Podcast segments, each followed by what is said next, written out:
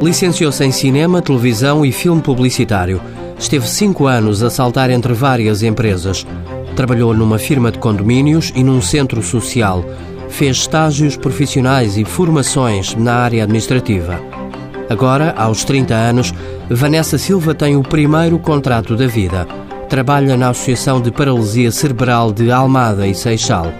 A própria Vanessa tem paralisia cerebral desde que nasceu. É assim, é, no caso da pessoa com deficiência é, é, é, é mais complicado a nossa entrada no mercado de trabalho. Eu tive dois anos à procura e nunca, nunca me deram uma oportunidade. Até que apareceu a Associação de Paralisia Cerebral de Almada e Seixal. Vanessa entrou ao abrigo de um contrato de emprego para pessoas com deficiência. Organiza correspondência, dossiês e ajuda a fazer vídeos nas épocas festivas.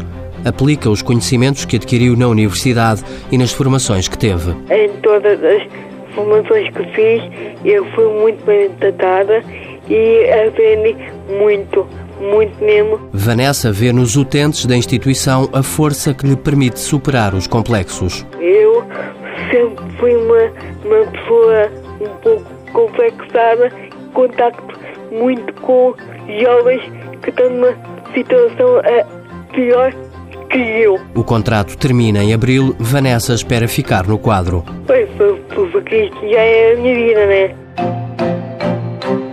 Mãos à obra com o apoio da União Europeia, Fundo Social Europeu, Programa Operacional Assistência Técnica.